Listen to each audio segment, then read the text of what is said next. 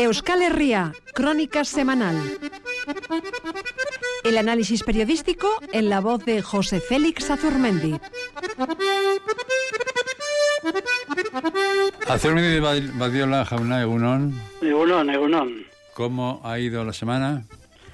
Bueno, eh, personalmente bien, pero colectivamente yo creo que preocupante, ¿verdad?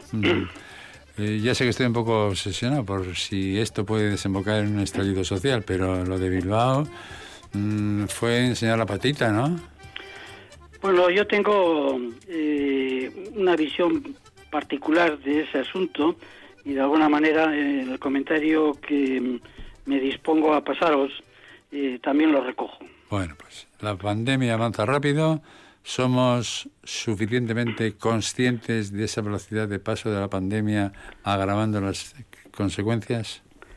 Eh, en efecto, yo creo que algo de eso hay, algo de eso hay de la inconsciencia. Vamos a ver, ya está la mayoría de nosotros en alerta roja y es probable que en unos días lo estemos todos. Pero se trata solo de una de una alerta oficial porque no son pocos los que parecen no darse por enterados y están molestos porque no pueden salir de puente, visitar los cementerios, salir de compras o de copas. Debe ser que a ellos y los suyos no les ha golpeado el coronavirus todavía y no se toman en serio la alarma. Puede ser también que le resten importancia a la vista del desaguisado que los propios administradores de la cosa pública han organizado. Estamos en tiempo de mediciones matemáticas, explicaciones mediante semáforos, publicación de porcentajes, recurso a confinamientos parciales y perimetrales, que no dejan de ser una manera fría y distante de explicar las cosas si no te afectan directamente. Se entiende que las autoridades no quieran atemorizar en exceso con mensajes del estilo de los que se han utilizado para combatir los accidentes de tráfico, pero algo más y distinto habrá que hacer y comunicar para que tomemos todos conciencia de lo que significa nuestra inconsciencia. Algo más de dramatización va a hacer falta para que cale el mensaje. Perdón. Los disturbios contra las restricciones adoptadas para contener la pandemia empezaron dentro del Estado español en Sevilla, siguieron en Bilbao y continuaron en Barcelona y Burgos. Las protestas habían sido convocadas, según explicaciones más o menos precisas, por negacionistas y habrían sido seguidas por representantes del sector hostelero a los gritos de libertad. Ha sido la policía catalana la más precisa a la hora de identificarlos como grupos heterogéneos de motivación diversa, en los que se hicieron presentes componentes de extrema derecha muy violentos y organizados. La Arzainza explicó por su parte que se trató de una convocatoria de negacionistas sin motivación política, sin ideología, de jóvenes entre 17 y 32 años, y detuvo a seis participantes que avalarían la tesis de dos tipos de perfiles entre ellos. Como si hiciera falta, los Erzainers entrevistados estos días dijeron prontamente que nada tenía que ver en ello la izquierda Berzale, lo que les debe animarles a decir, tal vez apresuradamente, que se trataba de gentes, jóvenes de hasta 32 años, sin ideología ni motivación política. Bueno, en, en, otro orden de cosas, pero siguiendo con la pandemia, una cena de entrega de premios en el Casino de Madrid ha escandalizado a todos. Desde luego, España es diferente e irresponsable. Ha debido pensar quien la mira desde fuera al ver las imágenes no tanto de los disturbios que también en Italia, Francia y otros escenarios se dan, sino las del festejo organizado por un medio de comunicación al que concurre lo más ganado de la política, las instituciones y el mundo empresarial, juntos y revueltos, saltándose todas las recomendaciones que para los demás tienen.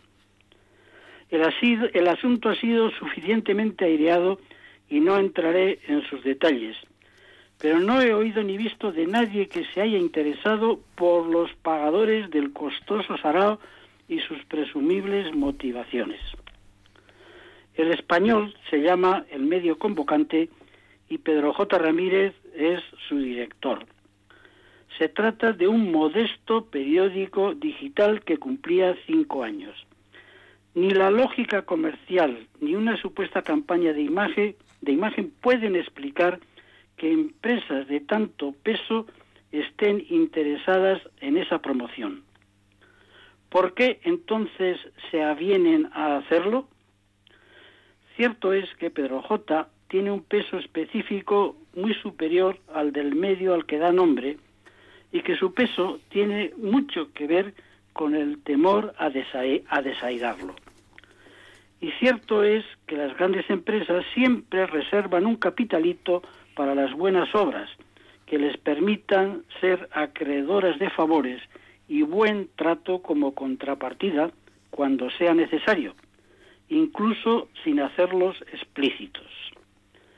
No hacía falta haber leído el libro del exdirector del mundo David Jiménez para saber de los secretos, e intrigas e intereses de la prensa, para saber quiénes son finalmente los rectores de los medios de comunicación, los que condicionan su línea editorial en los temas de fondo. Y muy especialmente cuando todos están con el agua al cuello. No hacía falta leerlo, pero su lectura aborda desde dentro y sin velos una realidad que ningún medio está interesado en airear, lo que hace muy aconsejable el libro. Bueno, ¿y el punto final a tu comentario? Algo solo aparentemente diferente. La opinión pública francesa está conmocionada por los atentados que en nombre de Alá se han reproducido estos días. No es ajena a esa conmoción el modus operandi, la biografía de sus ejecutores y la sensación de que son imprevisibles e imposibles de evitar. Que haya connacionales nuestros que participan de esa conmoción no se muestra suficientemente no se muestra suficiente para que se esté interesando en exceso a nuestra opinión pública publicada. Leo en Embata, Viento del Norte quiere decir Embata, esa revista que ha cumplido recientemente 60 años, un artículo de Cipri Alberbide para preguntar si la libertad de del periodista es o no absoluta, si existe para él una libertad sin límites superior a la de los demás se refiere, naturalmente, está pensando naturalmente en Charlie Hebdo y a las caricaturas de Mahoma en el origen de esta ola de atentados. Cipri es sacerdote, además de periodista, y ha vivido entre musulmanes en su juventud, y sus preguntas ya sugieren su respuesta.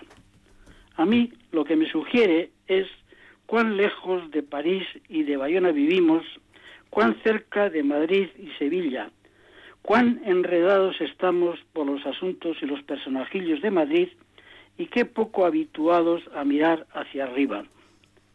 Alberbide inicia su discutible colaboración, que de eso se trata, con una muy sugerente cita de Jomo Kenyatta, presidente de Kenia, que dice así, cuando los misioneros llegaron a África, tenían ellos la Biblia y nosotros la tierra. Ellos nos enseñaron a rezar con los ojos cerrados. Cuando hemos reabierto los ojos, los nuestros, nosotros, teníamos la Biblia y ellos la tierra. Excelente observación esta de Kenyatta hablando de la colonización en África. La he metido un poco a contrapelo, pero me parecía tan interesante que valía la pena. Muy, muy interesante, muy interesante cómo se transmutan las cosas. ¿eh? Bueno, ellos nos enseñaron a rezar, dice... Con los ojos cerrados. Cuando los hemos reabierto, teníamos la Biblia nosotros y ellos la, tierra. José Félix Turmendi, como siempre, acertado, claro, argumentado en este comentario semanal que llamamos Crónica de Euskal Herria. Escarricasco. Suri, agur. Agur, agur.